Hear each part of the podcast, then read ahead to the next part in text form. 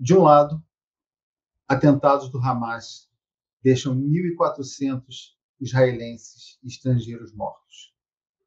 Do outro, a reação militar de Israel contra a faixa de Gaza mata mais de 8 mil pessoas, em sua esmagadora maioria inocentes de ambos os lados.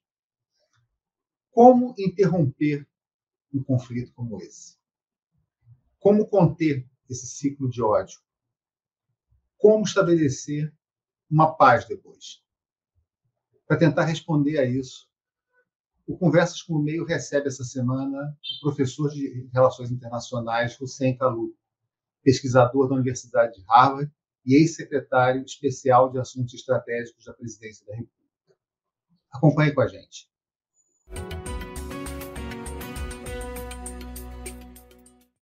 Professor Calu, muito obrigado por nos atender. É, nós estamos vendo desde o dia 7, desde os ataques do, do Hamas, da reação de Israel, um recrudescimento grande, uma, uma declaração de guerra formal por Israel em relação ao Hamas. O que nós estamos vendo é um conflito ou é um novo capítulo de um conflito de altos e baixos?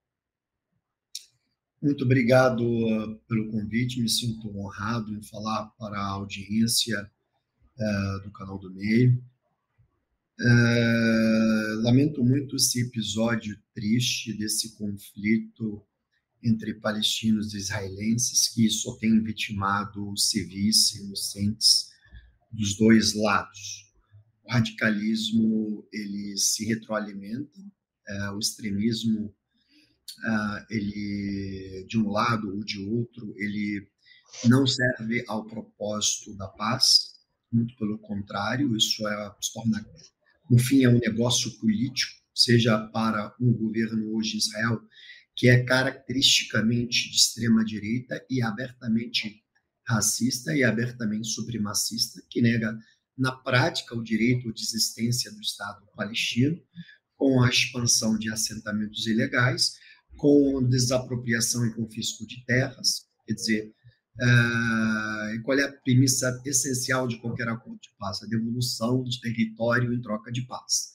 Então, e por outro lado, você tem um grupo terrorista, radical, fundamentalista, uh, armado, que lança de forma indiscriminada mísseis contra civis israelenses, não importa se é hospital, se é escola, se é creche, se é centro de saúde, não importa.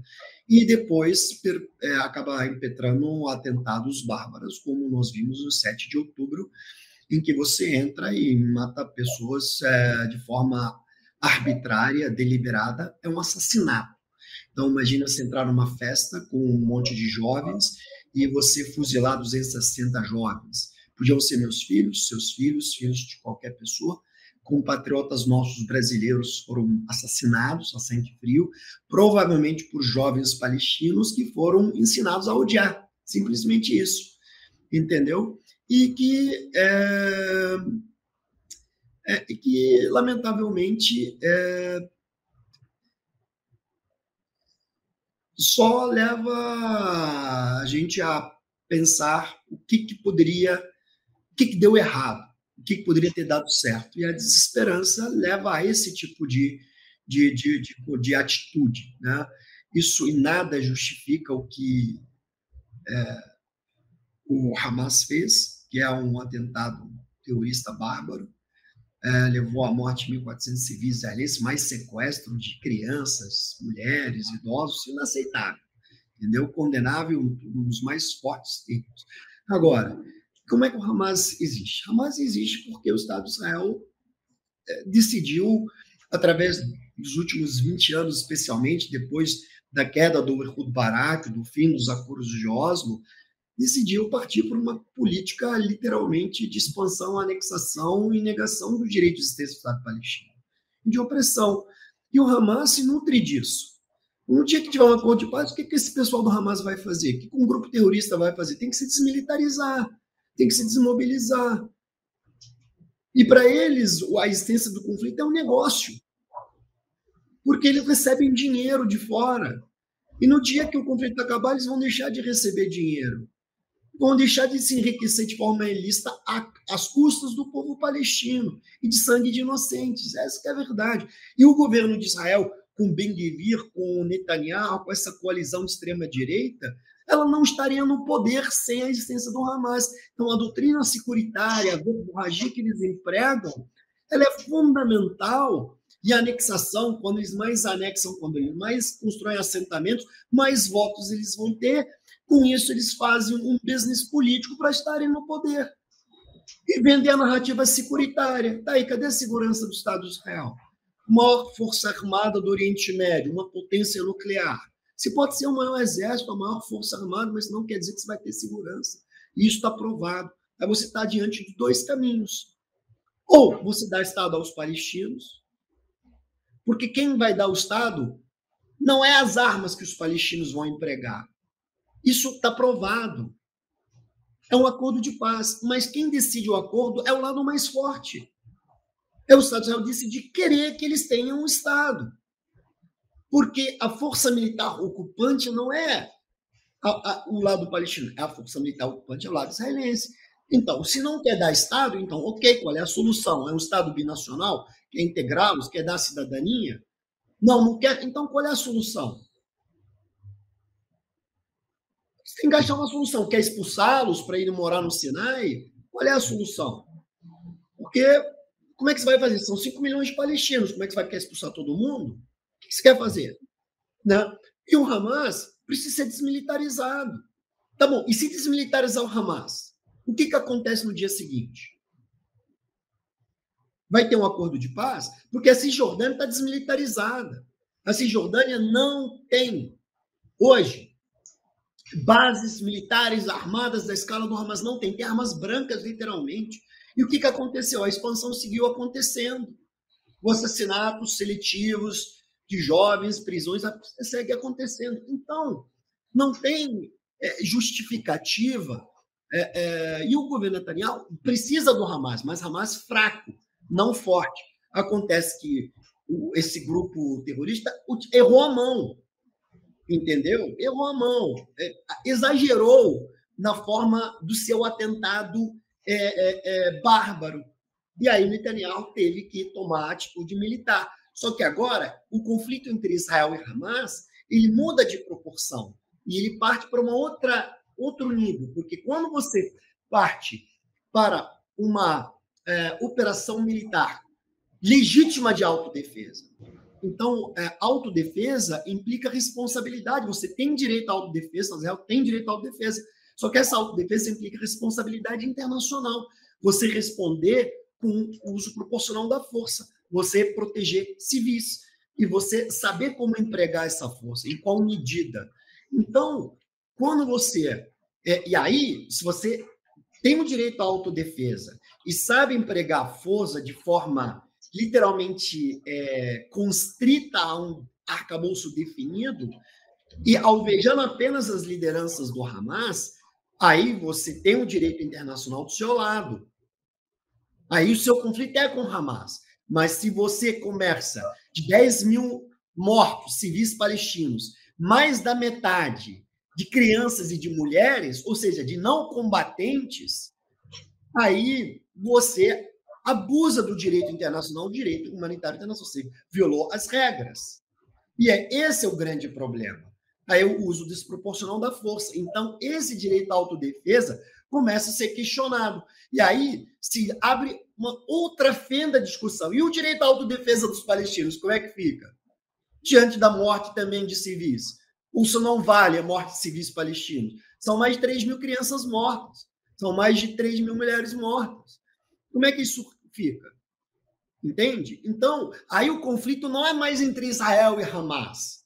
Porque pode, Israel pode dizer que o conflito entre Israel e Hamas, a, a mídia, enfim, não importa, euro-americano pode dizer que não, isso é uma operação construída um conflito entre Israel e Hamas. Tudo bem. Só que isso não é visto assim do lado palestino.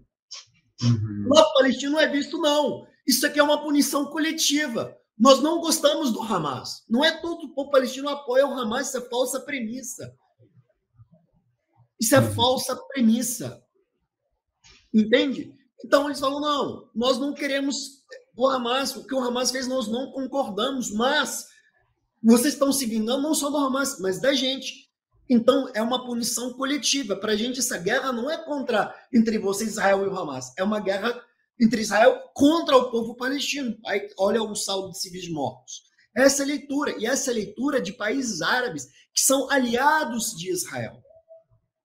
Aliados. Não estou falando dos inimigos. Os inimigos vão criticar sempre. Não importa, Síria, é, é, é, é Líbano e outros países. Mas os países aliados como Jordânia, Egito, Emirados Árabes, própria Arábia Saudita estava buscando uma aproximação e avançando de forma gradual rumo a um acordo de normalização diplomática, estabelecimento de relações é, diplomáticas, políticas comerciais e reconhecimento mútuo.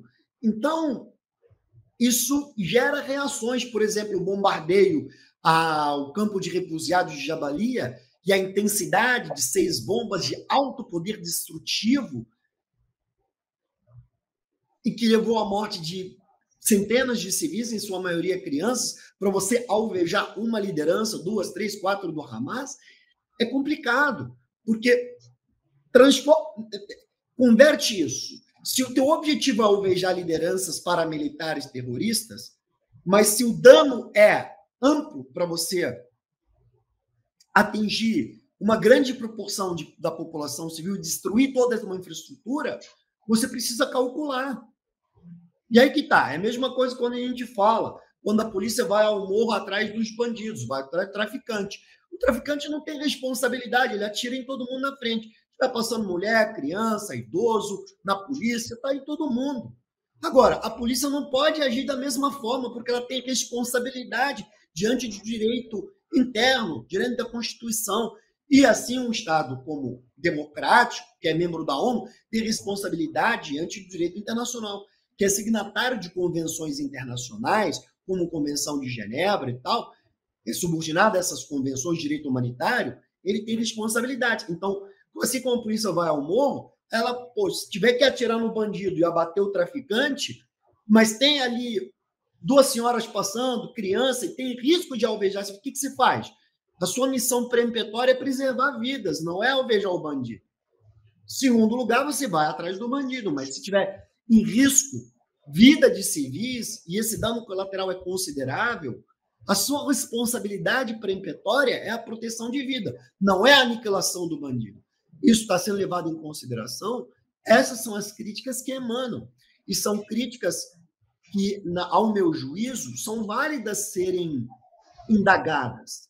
Ninguém está subtraindo o direito de ninguém de se defender, mas são críticas que precisam ser avaliadas.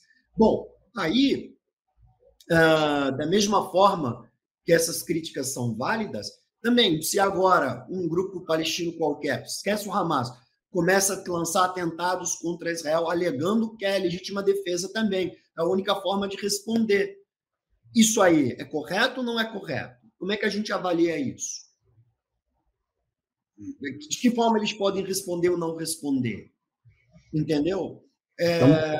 O que é um alvo legítimo e não legítimo? Então, tudo isso é preciso ser equacionado. Os radicais não têm interesse em acordo de paz. O Netanyahu nunca teve interesse.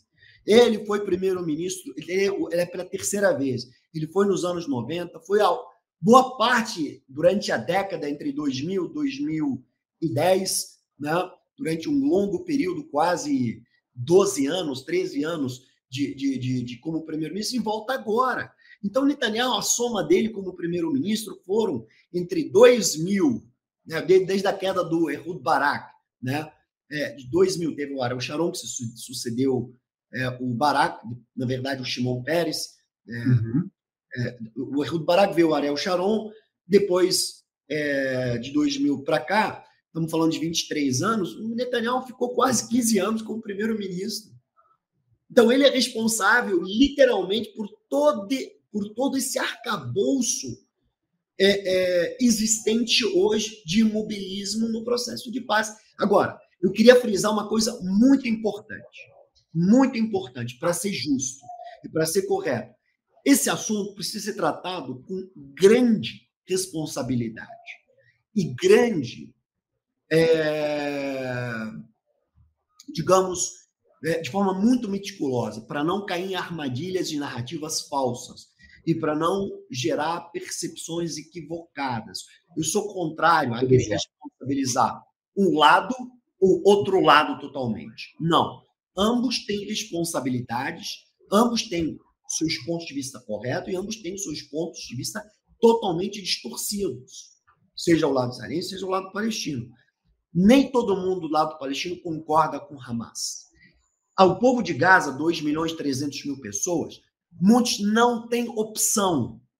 Vivem sob um cerco israelense, desumano, bloqueio por ar, terra e mar, vivem numa miséria. E tem uma ditadura autocrática, fundamentalista do Hamas, que eles não têm como para não tem aonde ir e não concordam, mas não podem falar. É a mesma coisa se ir para o morro, no Rio, e perguntar se o pessoal concorda em estar tá morando naquela condição. O que o cara vai dizer? Não, estou adorando morar aqui no meio do tráfico, tá uma beleza, olha aqui, tá tudo lindo. O cara não vai dizer nada, vai se calar. Porque se abrir a boca, acorda no outro dia com formiga na boca. Não vai falar nada. E viver aquela opressão duas opressões, uma externa e outra interna no dia a dia. Esse é o problema. E do lado israelense, é importante dizer, nem toda a sociedade israelense concorda com o modelo empregado pelo Netanyahu, ou pela extrema-direita, ou pela ultradireita ultranacionalista. Pelo contrário, tem muitos na sociedade israelense que querem um acordo de paz, que querem que os palestinos tenham o direito à existência num Essa... Estado democrático. E boa parte né, para concluir, da comunidade judaica brasileira e internacional reconhecem o direito dos palestinos a terem um Estado e a existirem. Não são contrários a isso, e são contra a violência. Então, é importante a gente reconhecer que dos dois lados tem gente de bem que quer a paz. Uhum. Isso, inclusive, foi uma coisa que chamou a atenção na, na época do, do 7 de outubro, que essa extrema-direita radical que controla Israel hoje, a presença dela é, é, é, é muito forte na Cisjordânia, nos assentamentos na Cisjordânia, nas colônias na Cisjordânia. E que a população que vive próxima a Gaza teria um perfil diferente. Foi justamente essa população que tem um perfil diferente, nós vimos vários artigos com perfis de pessoas que morreram, que acabou sendo atacada pelo Hamas. Quer dizer, o Hamas também não atacou o seu inimigo, dentro de Israel, o seu, a sua, o seu inimigo, é, é, é, o seu, a sua contraparte israelense, seria essa, essa, essa extrema direita. Você ainda, no, no fogo é, dos dois lados foram pessoas que não não, não, não, eram, não, não eram apenas não combatentes, eram não participantes ideológicas daquele conflito. Isso é correto? Eu concordo, acho que é correto sim. Muitos jovens israelenses, muitos que foram é, assassinados de forma bárbara pelo Hamas, alguns eram militantes pró-paz, alguns que eram, é, é eram pró-coexistência pacífica, eram pró-direito do Estado palestino de existir, eram contrários à política do governo Netanyahu de expansão, anexação, ocupação e foram mortos por terroristas do Hamas. Quer dizer, que em tese defendiam a causa da existência do Estado palestino. Olha que ironia mais fatídica.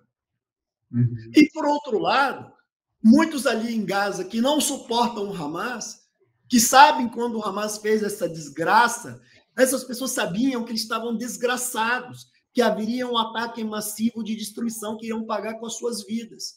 E aí muitos ali estão morrendo, famílias estão inteiras sendo dizimadas, crianças órfãos, e vão dizer, poxa, o que, que a gente tem a ver com isso? O que, que nós fizemos? Eles fizeram, nós não fizemos nada. Por que, que nós estamos sendo punidos? E aí essas crianças, essas famílias vão crescer com ressentimento, com ódio, assim como as famílias daqueles que foram assassinados de forma bárbara pelo Hamas. Agora, nesse sentido, o Hamas alcançou seu objetivo de inseminar o ódio, e nesse sentido, o pessoal da ultradireita, ultranacionalista, também alcançou seu objetivo de perpetuar o ódio. E aí é, o mal ganha, entende? Muito, muito tem se falado da, do pós-guerra em, em, relação ao Netanyahu. né, traçam muito um paralelo de que a Golda Meir é, caiu por conta das falhas de inteligência ah, na guerra do Yom Kippur, e traçam muito paralelo qual seria a insustentabilidade do governo Netanyahu é, diante do, do fracasso absoluto que foi, a, a, a, em termos de inteligência, o atentado do Hamas para Israel. Mas o que, que vem depois? O que, que pode vir depois, nesse momento, com esse clima, tanto é, é no eventual no pós-guerra em Israel, quanto numa situação de uma Gaza sem o Hamas ou com o Hamas enfraquecido? Porque não me parece muito claro ali um clima para uma negociação de paz, é, por, por, mais necessária, por mais imprescindível que ela seja. O que, que pode ser o dia seguinte de cada lado? Eu acho que o, governo Netanyahu ele está morto moralmente. Mas está morto politicamente. Mas moralmente ele está morto há bastante tempo, né? Ah, mas agora internamente, ainda, internamente. Ah, estado, é um corpo insepulto, entende? Está uhum. morto. Internacionalmente, está morto internamente, sob vários, várias perspectivas. Esse é o primeiro ponto. Segundo, politicamente, ele não tem uma longeva ah, perspectiva de sustentabilidade parlamentar. Ah, obviamente que sem a guerra ele teria caído no dia seguinte. Então a guerra, na verdade, dará um pouco de vida, porque o governo não vai se desfazer durante a guerra. Segundo, quando a guerra terminar, tem que ver quais são os resultados, porque terminada essa guerra, tem que ver se os objetivos serão alcançados. E uma vez, se serão alcançados, qual é a solução? E, e, e no colo de quem vai cair? Então, é, o que o Netanyahu está tentando fazer, ele está desmoralizado, ele parte para uma operação militar de escala total para tentar dizimar o Hamas, para tentar, na verdade, salvar o mínimo de honra que lhe resta, para ver se aí ele consegue se manter vivo no jogo político. Agora, ou pelo menos manter parte da coalizão, ainda que ele saia de cena. Acontece que uh, a credibilidade internacional dessa coalizão ela está dilacerada. E a, a, a visão interna de, em, em Israel, eu acho que ela precisa ser repensada. E, sobretudo, sobre o que se quer porque depois que dizimar Gaza, você tem uma catástrofe humanitária de facto. O que, que se vai fazer com aquilo? Você vai fazer o quê? E como? Porque você tem que encontrar uma solução. Manter o bloqueio numa catástrofe humanitária, aí é um complemento a um genocídio. Como é que você vai ter que fazer? Você vai abrir fronteira, o Egito vai. O que vai acontecer? Qual é a solução? Entende? Uhum. Porque você vai ter que encontrar um meio. Muito bem. Negociar um acordo de paz com esse governo é inviável. É inviável negociar. Ter segundo, negociar um acordo de paz durante a campanha eleitoral americana, o Biden candidato, não é possível enquanto Netanyahu estiver no poder. Então aí você tem que ter um novo governo em Israel, um governo americano endossando essa negociação, o Biden numa situação confortável. É muito alinhamento de astro. E aí, em terceiro aspecto, muito bem, para negociar um acordo de paz com os palestinos, meu amigo, você tem que desmantelar. Qual é a premissa essencial de um acordo de paz? Devolução de terra em troca de paz. Os palestinos, você devolve terra, o território que está ocupando deles, assim, você entrou, tomou a casa dos caras. Tomou um quarto, tomou outro quarto, tomou a sala, tomou, é, tomou um jardim, tomou tudo, botou os caras no banheiro. Aí você quer fazer uma cor de paz mantendo os caras no banheiro? Não vão. Os caras vão querer pelo menos recuperar um quarto, outro quarto, pedaço do jardim, para você ter um convívio. É isso. Então você tem que oferecer alguma coisa. E aí você tem que desmobilizar aquelas pessoas que estão ocupando os outros quartos, jardim, para você ter um acordo de paz. Fora isso, os caras não vão depor as armas.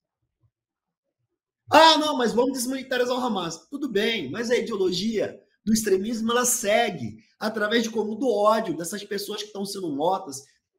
a inseminação do ódio ela segue. Você não mata uma ideologia ressentida com ódio. Você elimina é, o Hamas e ele renasce daqui a uns anos, fazem armas. Aqui o Hamas foram cinco guerras contra Gaza. Cada vez que fazem guerra, tentam des, de desmontar o Hamas, o Hamas vai lá e reemerge. Vai emergir com outro nome, a partir de outra sigla, vão fazer outras arminhas, daqui a um tempo vão. E aí é isso.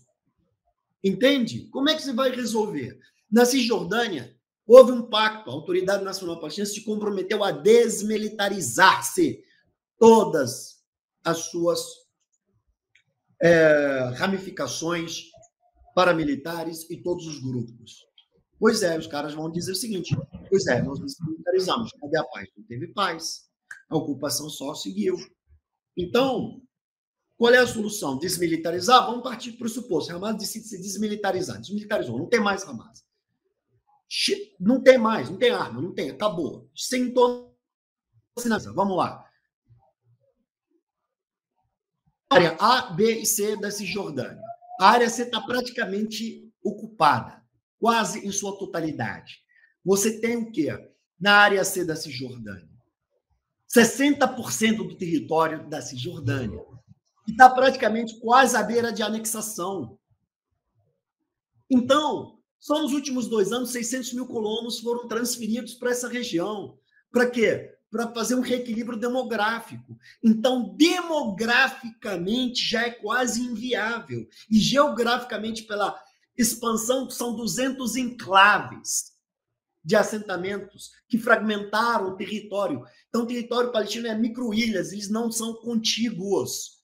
Então, eles não se interligam, são micro-ilhas prisionais na Cisjordânia. Então, o cara, para sair de um lugar para ir para o outro na Cisjordânia, não tem como. Não tem. Ele vai ter que passar por uma estrada israelense. Aí tem que ter autorização. Entende? Então, esse é o grande problema. É inviabilidade. Então, aí tem que desmantelar. Para desmantelar, meu caro, aí o governo israelense tem que retirar, desmantelar esses assentamentos, retirar esses colonos. Isso depende de um pacto político interno. E você vai retirar os colonos, vai levar eles para onde? Para dentro de Israel, né? Muito bem. Como é que será esse processo? 600 mil pessoas. Nos últimos dois anos, tá? Dois anos. Eu estou falando dos anteriores. Então, meu amigo, eles criaram uma situação inviável. Então, você pode dizer que desmilitarizar o Hamas vai resolver? Não vai, porque o governo netanyahu precisa do Hamas desmilitarizado e fraco para usar isso como subterfúgio. Agora, ainda que desmilitarize, vão partir para esse pressuposto desmilitarizou. Acabou o Hamas. Acab... Desmilitarizou tudo. Você vai retirar assentamento? Você vai desculpar parte da Cisjordânia? Você vai devolver território? A pergunta é, a resposta é não. Esse é o ponto. Então você vai ter que chegar a uma solução. Qual é a solução? Não sei. Então aí você vai ter que ter uma liderança em Israel espelhada no espírito de Isaac Rabin. Você vai ter que ter uma liderança nos Estados Unidos forte, comprometida com o acordo de paz. Você vai ter que ter uma nova geração palestina que queira, de fato, a paciências radicais. E aí, um forte endosso no mundo árabe que existe hoje. Muitos estão querendo normalizar a relação com Israel. E, e é isso. Agora, depende, você quer ser um estadista, e estadistas, quando fazem a paz, pagam um preço. Rabin pagou com a sua vida, o Sadat pagou com a sua vida. O Churchill decidiu, a decisão que ele tomou na Segunda Guerra lhe custou o cargo de primeiro-ministro, não foi reeleito. Pois é, agora, Netanyahu quer ser político ordinário, quer ficar com o primeiro-ministro no poder por o máximo de tempo possível. Aí você não precisa fazer a paz. Essa é a diferença entre o cara que quer estar no poder o cara que quer fazer a paz. É isso que distingue as pessoas. Isso que faz que o Mandela seja o Mandela, o Gandhi seja o Gandhi, é, George Washington seja o George Washington, Abraham Lincoln seja o Abraham Lincoln. Isso que faz do Churchill ser Churchill, isso que faz de grandes nomes do mundo serem o que são. E faz de caras como Netanyahu ser um medíocre que é. E de, outro, de, do Bush ser um medíocre que é. E do Putin ser o cara que invadiu, agrediu territorialmente um país soberano independente é, como a Ucrânia. Então, é, esse é o grande problema. Aliás, é, é, é, a sensação que, que, se tem é que a paz está fora de moda. Infelizmente, uhum. a paz é para os fortes, não é para os fracos. Uhum. A paz exige coragem, cara, compromisso, determinação, concessões. E isso só, a pessoa só pode fazer se tem coragem e nobreza, e generosidade e genuinidade. Se não tem, não vai fazer. Uhum. É isso que o é. Rabin tinha. É isso Exatamente. que o não tem. Então, estavam comprometidos. Agora, outros, é, quando você não tem coragem, não tem nobreza e não tem generosidade, entende a responsabilidade disso, você é simplesmente um político covarde que se preocupa com o poder. E uhum. aí você não tem esses elementos. Infelizmente é assim. É, e hoje nós padecemos de lideranças corajosas no mundo, de lideranças fortes, de lideranças com espírito de generosidade e de consciência de responsabilidade. Esse é o grande problema. Então, assim, eu procuro sempre tratar esse assunto com muita responsabilidade, porque são armadilhas narrativas, muitas vezes, distópicas de lado a lado que procuram desvirtuar. E sabe uma coisa que me preocupa muito nesse negócio? Essa polarização desse conflito importada para o Brasil. Porque é uma falta de responsabilidade tremenda. Porque um lado começa, quando o Hamas faz esse atentado terrorista, começa a falar tanto que parece, dá a impressão que todos os palestinos são Hamas ou são terroristas. E todos os árabes apoiam Hamas são terroristas. E todos os muçulmanos são são pró-Hamas e são terroristas. Isso não é verdade. Eu sou um dos caras que condena esse, tipo de coisa. No islamismo, isso, isso, é abominável. Matar criança, mulher, isso não é injustificável, sob qualquer âmbito. Nem no judaísmo, nem no cristianismo, nem numa religião de bem que é prega a vida. Pelo amor de Deus. Agora, então, e por outro lado, por outro lado, me preocupa muito essa questão de associar a, a, a falta de responsabilidade do governo Netanyahu de, de, do uso desproporcional da força que mata civis palestinos, a como se isso fosse toda a comunidade, toda a sociedade israelense, toda a comunidade judaica. Isso não é verdade, porque isso também estigmatizar a comunidade judaica ou a sociedade israelense leva ao que é antissemitismo. Isso é grave. Isso vai levar a atentados contra sinagogas, contra, contra a comunidade judaica, contra é, é, estabelecimentos em Israel. Isso não é legal. Isso é grave. Então, eu acho que um lado não pode trabalhar rotulando o outro como apoiador do Hamas ou como simpatizante. Tal. A causa palestina não tem nada a ver com o que o Hamas fez. E a sociedade israelense democrática, progressista, pró-paz e a comunidade judaica que prega a paz, e a boa parte dela é assim, que não concorda com isso, entende? É, ela não concorda com o que está sendo feito em Israel e não concorda com esse tipo de confronto. Então, quando a gente faz uma alusão a uma coisa, faz alusão a outra coisa de forma distorcida, a gente alimenta, por um lado, a islamofobia de forma irresponsável, como se todo mundo fosse apoiador de um grupo terrorista, que não é. E, por outro lado, de forma irresponsável, quando o pessoal tenta rotular todos os israelenses, todos da comunidade como apoiadores do governo Netanyahu, que não é verdade, isso estimula o antissemitismo, isso estimula a estigmatização, isso não é responsável, isso é errado e dificulta cada vez mais um, um processo de paz. É, é, é isso, é até assim. isso é importado para o Brasil, cara. Olha como é que está no Congresso Nacional. Muitos dos políticos não têm a mais remota noção cultural, histórica, geográfica, religiosa sobre a profundidade desse aspecto, os caras ficam fazendo projeto de lei sobre tipificação, qualificação, de forma inconsequente, tentando importar isso para fazer uso político partidário. Eles não sabem o que eles estão fazendo, eles não têm a mais remota responsabilidade com o que eles estão fazendo. Vamos falar a verdade, a maior parte das pessoas que está discutindo esse assunto em redes também tem uma. Nós estamos num momento de polarização, num momento em que as pessoas estão querendo brigar por absolutamente qualquer coisa, com o mínimo de informação possível, e de repente chega um tema, é, é, eu sou uma pessoa já rodada, né, assim, esse, eu me lembro, esse assunto é polêmico, esse assunto é divisivo há, há décadas. Há muitas décadas. De repente, um assunto que já é divisivo chega no momento de polarização exacerbada se tem uma tempestade perfeita. É, infelizmente é isso, mas é, o que a gente tem que ter, as pessoas equilibradas e de bem, e pessoas que têm noção responsável e consequente da gravidade da situação, é sempre exercer o equilíbrio, a prudência e a temperança. Entende? Isso é muito importante. Eu acho que a nossa citação do plano de partilha, hoje, olhando hoje, foi um erro. As sucessivas guerras árabes-israelenses também, hoje, olhando, é um erro. E, não menor, é... a Conferência de Madrid, 91, depois dos acordos de Oslo, talvez tenham sido o acerto em que os dois lados decidiram se reconhecer mutuamente e selar um acordo de paz. Os acordos de Oslo previam o quê? Dois estados é, vivendo lado a lado, de forma pacífica, se reconhecendo mutuamente e ambos com o direito de existência.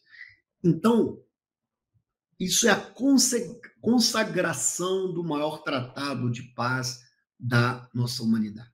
Pois bem, Rabin foi assassinado, a intifada eclodiu, os dois lados não souberam lidar com isso, e aí o lado mais forte, que tinha um cronograma para executar o acordo de Oslo, decidiu partir para uma política de anexação, expansão. Mas quem? O lado à direita do espectro israelense, o lado mais é, contrário ao acordo de paz. Não é o lado, digamos, pragmático que queria o acordo. E aí, esse lado foi dominante desde 2000 para cá. Esse é o ponto. Então, é, infelizmente, se de um dado momento, de 47 para até 90, o lado, um lado, que é o lado árabe, que não queria a paz, de 91 para cá, o lado que não quis a paz. Essa é a verdade. E tentou retardar e tentou é, é, não cumprir com as obrigações internacionais. Então, um erro não justifica o outro, e dois erros não fazem um acerto. Entende? Então, é, e hoje estamos diante dessa situação que é péssima. Agora, eu tenho certeza que quando se assinou o acordo de paz com o Egito, você tinha gente no mundo que queria a paz com Israel, tanto que o Sadat foi em 79, 78, 79 para o Knesset, assinou seu acordo de Camp David. Isso levou a assinatura de paz em Camp David também entre Jordânia normalização das relações entre Israel e Marrocos, Israel e Emirados Árabes, depois Israel e Bahrein, Oman. Isso foi abrindo essas possibilidades. Então, a paz ela é viável quando se quer. Agora, a pergunta é: os últimos três governos de Israel, os últimos, nos últimos dez anos, de fato, queriam um acordo de paz? Isso não estava sequer no debate político. Isso não estava sequer no debate político. As últimas eleições então, de Israel foram marcadas por questões internas, questões que, então, internas então, no sentido de economia, então, política. A, a, a, o processo de paz em compasso de hibernação e tentar suprimi-lo para que não haja uma discussão para expandir a ocupação. Essa é a verdade. Uhum. Ninguém queria debater isso. Transformar o, o programa nuclear iraniano no principal ameaça à estabilidade regional médio-oriental e a Primavera Árabe, com a desestruturação dos países da, da região, sendo ah, o principal tópico também é, da temática é, é, regional e da agenda de outras potências extra-regionais, entendeu? Então, não se buscou... O resultado foi basicamente instabilidade na região, porque é. nenhum desses Mas... países mas Nenhuma dos países batistas ele se transformou numa democracia, numa coisa pelo contrário. Não, não, isso é verdade, nem vai se transformar. E nem vai se transformar. Mas aí que tá. Mas os Estados Unidos não estão preocupados, nem os países europeus, em ter relações do querer que os países árabes se tornem uma democracia. Me desculpa. Tanto uhum. que eles têm relações frutíferas. E nem o Estado de Israel está preocupado ao estabelecer relações com o Bahrein, buscar a aproximação com a Arábia Saudita, com os Emirados, que esses países sejam uma democracia. Uhum. O interesse deles é desenvolver relações, é lograr reconhecimento diplomático, é iniciar relações econômicas. Não é baseado em valores democráticos, liberais, nada disso. Uhum. Pelo amor de Deus. Claro. Entendeu? Então, é. É, o fato é que, infelizmente, não houve interesse em se avançar em acordo de paz. E, a autoria, e o lado palestino, o Hamas foi lá se fortalecendo, foi se inovando e tal, e, e é hoje o grupo e é fácil que a gente conhece. Uhum. Agora, o ah, Biden. É importante é, falar sobre o Brasil. É, o, o Brasil está deixando agora o, o, a presença do Conselho de Segurança. Né? E, e, como é que você avalia que foi essa passagem, essa, essa, esse lidar do governo brasileiro com, com esse conflito? Olha, eu acho que a preocupação do presidente Lula, preocupação humanitária, ela é genuína, e ela é correta, e ela é justa. É, é, o Brasil, como Estado não beligerante, sempre foi promotor da paz, é, e sempre atuou nos fóruns internacionais, em particular é, nas Nações Unidas, em prol a, a proteção de civis, a proteção da dignidade humana, e sempre respeitou é,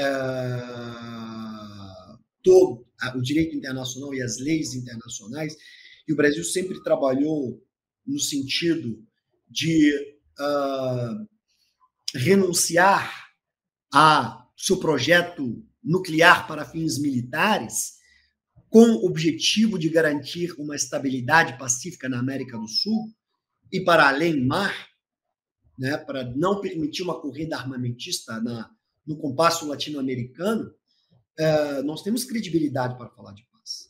Né? E como o país que mais participou de operações de paz no mundo, nós temos credibilidade. O que me parece equivocado é que, nesse processo em particular, o Brasil, sob não o presidente com a preocupação humanitária, mas parte de sua equipe, de sua assessoria, não soube compreender o momento conjuntural e a complexidade e a profundidade dessa equação. Achou-se, a exemplo da Ucrânia, que basta chegar e falar de paz e tentar se enfiar no meio da discussão, que terá espaço natural para intermediar. Não é bem assim. Por quê? Primeiro, os israelenses não vão aceitar a substituição dos Estados Unidos por qualquer outro mediador. Ponto. Dois, os Estados Unidos no ano eleitoral, e o Biden em particular, jamais abrirá espaço para que a China, o Brasil, ou qualquer potência ascendente ocupe o vácuo de poder dos Estados Unidos. Certo? Isso é uma concessão de poder. Terceiro, é, o o governo brasileiro, a partir, e especialmente alguns assessores do presidente, nomeadamente Celso Amorim, desferiram posições logo no início que são posições que não eram bem calibradas. Não estou dizendo se certas ou erradas, mas são posições que, se você quiser ter espaço para um debate ou para margem de manobra, você já eliminou esse espaço porque você já foi percebido como uma parte inclinada a um polo. Tá? Uhum.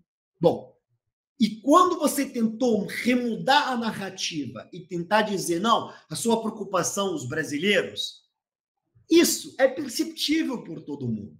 Que você mudou por força da pressão internacional e de algumas comunidades. Entendeu? Então era muito mais fácil, inteligente, no início, dizer: não, minha preocupação são os brasileiros, minha preocupação é a paz, e você ter ido dentro de um caminho e depois ter buscado outra abordagem. Tá? Então, eu acho que a metodologia empregada foi equivocada e foi equivocada a partir das variáveis incorretas. E aí, algumas dessas variáveis, você buscar a Turquia, para levantar informações, para tentar intermediação, para resgatar brasileiro. Olha, essa fórmula não é mais adequada, porque a Turquia é vista como costela da Irmandade Muçulmana, cujo Hamas é também costela. Então, são costelas primas da Irmandade Muçulmana. Portanto, meu caro, é a última coisa que Israel quererá conceder algo à Turquia, e cuja a relação entre Israel e a Turquia, entre Erdogan e Netanyahu, não é uma relação, digamos, muito simpática ou fluida, para dizer o um mínimo. Bom, se você fez esse movimento, você não torna ele público. Aí você ligar para a Liga Árabe e tentar mostrar que você tem conexões e você dialoga com o mundo árabe, naquele momento não é produtivo, é contraproducente com o lado israelense. E terceiro aspecto, ligar para a China é, para tentar articular. Aí, tornar isso publicamente, você irrita os patronos da negociação, patronos do processo que são os israelenses. Então, nesse caso, e aí é, aludir que você tem contatos com o Irã, que não é sadio para salvar os brasileiros nesse momento. Então, uhum. se você fez tudo isso, não deveria torná-lo público, pelo menos mas quis flexionar a musculatura para mostrar que tem conexões, tem capacidade de articulação, para mostrar, por outro lado, que você também pode se oferecer como mediador com o outro lado. Não, eles não precisam de você como mediador, por isso tem canais de diálogo com o outro lado via outros atores. Uhum. Então é preciso entender o quadro do tabuleiro e as suas ramificações e as suas sutilezas. Uhum. Entende? Esse é o grande problema. Então, falar com o Catar é mais útil, falar com o Egito é mais útil, falar com os Emirados, Emirados Árabes é mais útil, falar com algumas potências europeias é mais útil, falar com os Estados Unidos é mais útil. Havia uma forma do Brasil trabalhar, porque sair do, de Rafah, tirar os brasileiros que estão em Gaza, depende do Egito, depende de Israel e precisa dos dois. Se Israel não concordar, eles não saem do Egito. E se Israel concordar, hum. eles não concordar, eles não saem. E aí você tem que negociar também indiretamente com o pessoal do Hamas, mas aqui é Qatar. É? Exatamente. O Qatar foi o mediador dessa, dessa passagem Exatamente. que está aberta hoje. Então eles começaram é. errado. Começaram errado. E aí, meu amigo, pode até estão fazendo agora com o Qatar, pelo que eu soube, mas depois de muitos avisos. Tá, a, a, porta já está arrombada, né? É. Então, assim, aí e, e qual é o, o equívoco central? Se você o presidente Lula teve com o presidente Biden em Nova York. O encontro foi estupendo entre os dois, produtivo. Primeira coisa, se quer salvar os brasileiros, cata o telefone, olha, meu amigo, tem uns brasileiros lá, você é amigo do Netanyahu, do Israel, me ajuda a tirar os brasileiros. Minha preocupação são os meus compatriotas. Depois se fala, olha, paz, proteger civis, etc. Então, esse movimento era muito importante. Você extraiu os brasileiros de lá. Extraiu de Gaza, o, Netanyahu, o Biden teria como trabalhar isso com o Netanyahu, mas não depois dessas ligações todas, né? era antes.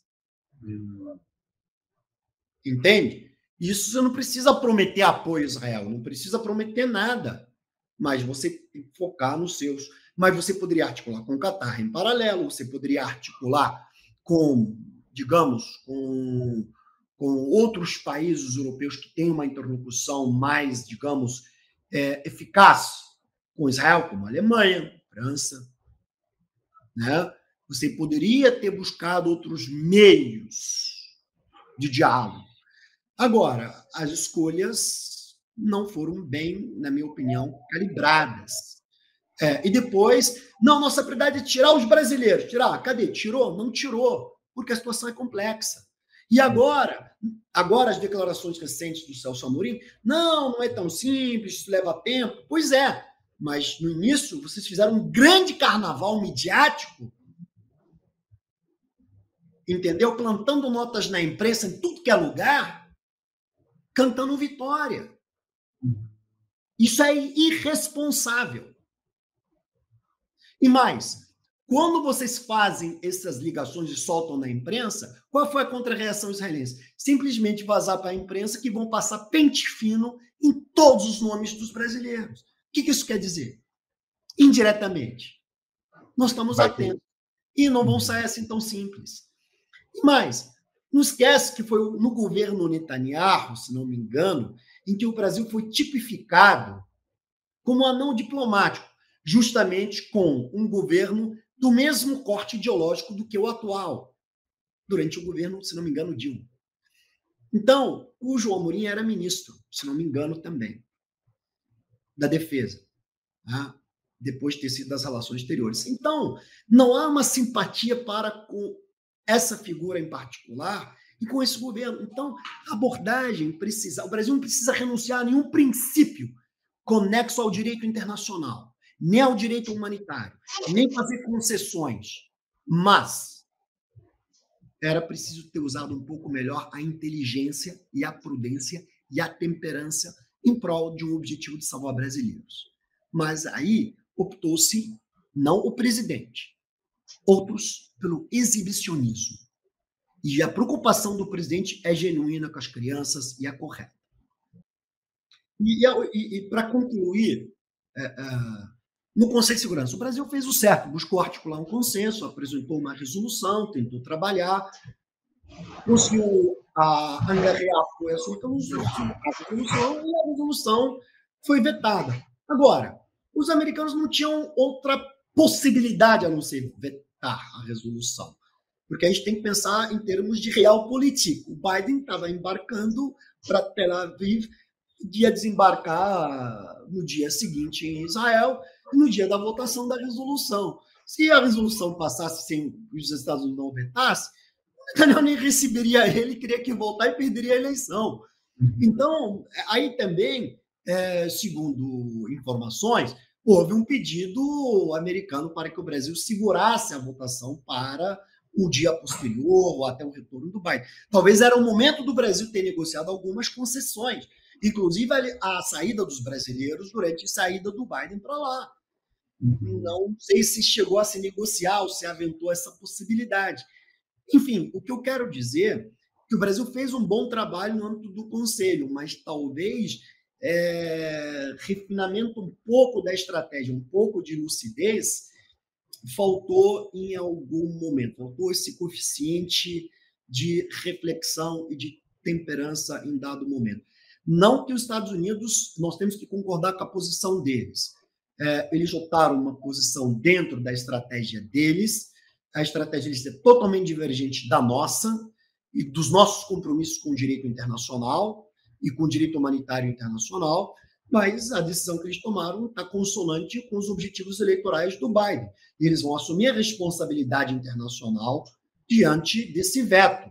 Eles não poderão também mais falar de Rússia e Ucrânia, porque eles não podem adotar um double standard, né? E que eles adotaram agora. Uhum. Então, infelizmente, é, isso fica uma mancha é, debitada na política externa é, americana né, para dizer isso.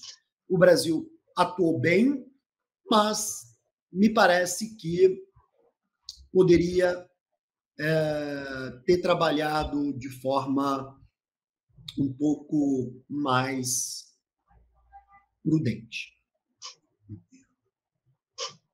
Professor, agradecer a sua participação com a gente, é, foi muito, muito esclarecedora a conversa. Tá? Muito obrigado. Obrigado a você. Um prazer. Espero que tenha Um abraço, sempre à disposição. Um abraço. Obrigado.